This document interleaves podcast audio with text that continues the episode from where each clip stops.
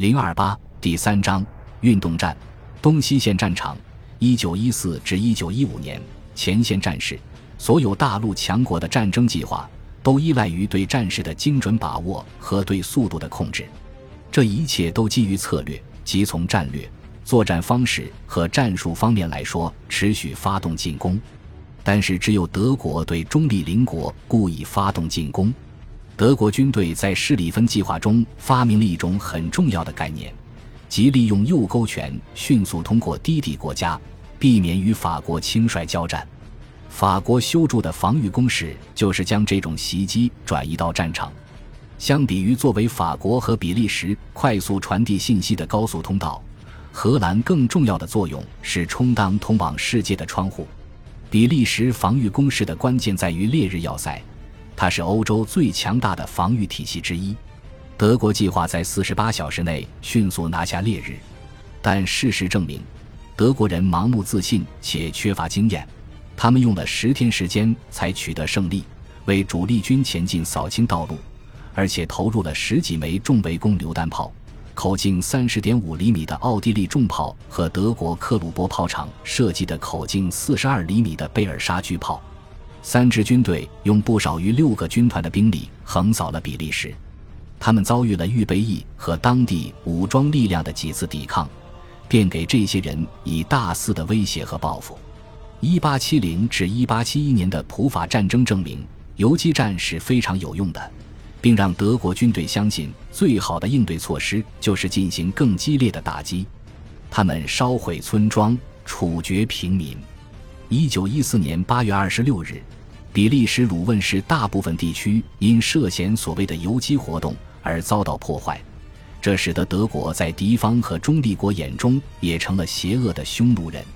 借用塔列朗的话来说，这个错误实属罪大恶极。正当德国右翼军队通过比利时之际，法军向敌人最薄弱的地区发起了进攻。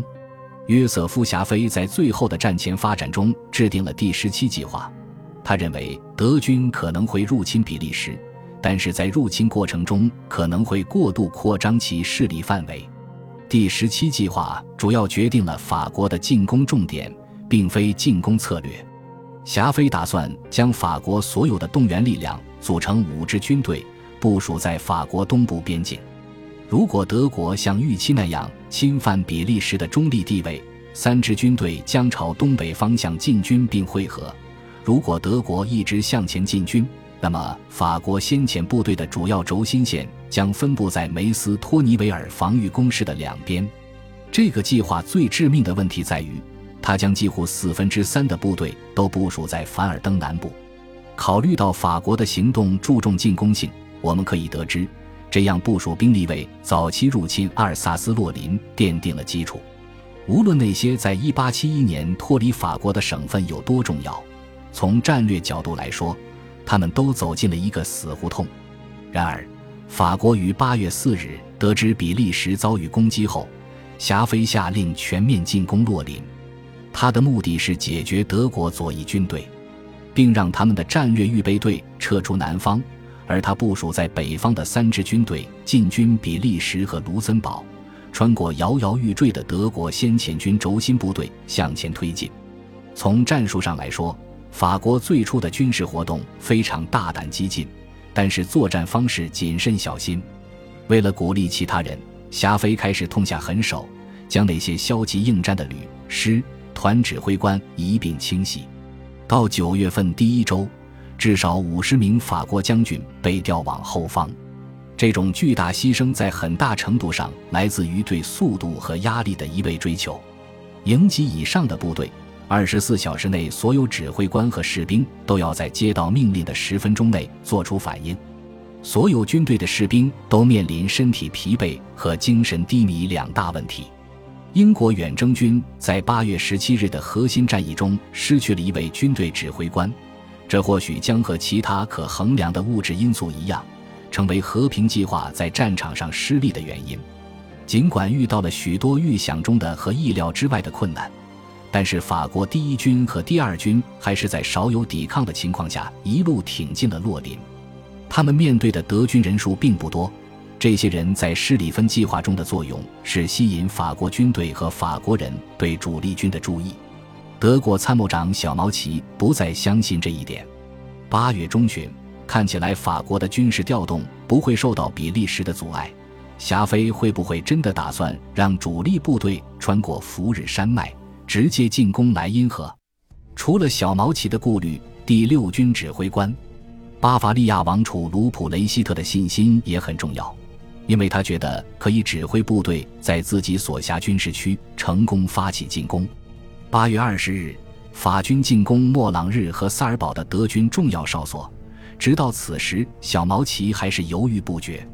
法军步兵带着刺刀上阵，结果整排整排的被步枪、机关枪和炮火炸成了碎片。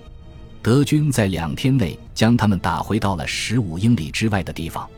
第一军和第二军从莫朗日撤退后，法国第三军和第四军进入阿登高地，他们的目的是攻破德国中心。八月二十一日，法国先锋部队进入了欧洲西部最为险阻的地带，各分队走散后失去了联系，装甲部队和飞机都无法提供德国兵力和活动情况的系统情报。